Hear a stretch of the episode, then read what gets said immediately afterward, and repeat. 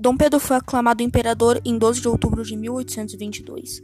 Na época, a independência não foi aceita pelo país todo. Em várias províncias, principalmente no Nordeste, o povo pegou em armas para combater militares fiéis a Portugal. Na Bahia, tropas populares, junto com navios ingleses, derrotaram tropas portuguesas que foram comandadas pelo coronel Madeira de Melo. Na cidade de Campo Maior, no Piauí, ocorreu a Batalha de Genipapo, onde tropas populares venceram tropas portuguesas. O primeiro país a reconhecer o Brasil foram os Estados Unidos, já que utilizava a doutrina Monroe, que consistia na América não sofrer de interferência europeia.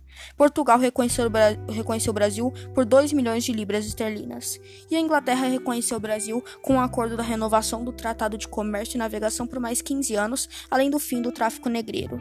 Porém, o Brasil precisava de uma constituição. O primeiro projeto foi rejeitado por Dom Pedro, já que limitava os poderes dele. Assim, ele mandou fechar a Assembleia e prender os deputados. Já no segundo projeto foi outorgada a nova Constituição. Haveria uma monarquia hereditária e a criação de quatro poderes: legislativo, executivo, judiciário e moderador. O poder moderador era exclusivo de Dom Pedro e era superior aos outros três poderes. Em 1824 surge a Confederação do Equador. Foi criada para combater o autoritarismo de Dom Pedro, além, de, além da indignação com altos impostos. Assim, a Confederação proclama a independência. Os líderes eram Frei Caneca, Lázaro de Souza e Cipriano Barata. Porém, a região só foi independente por dois meses, já que sofreu uma forte repressão de Dom Pedro.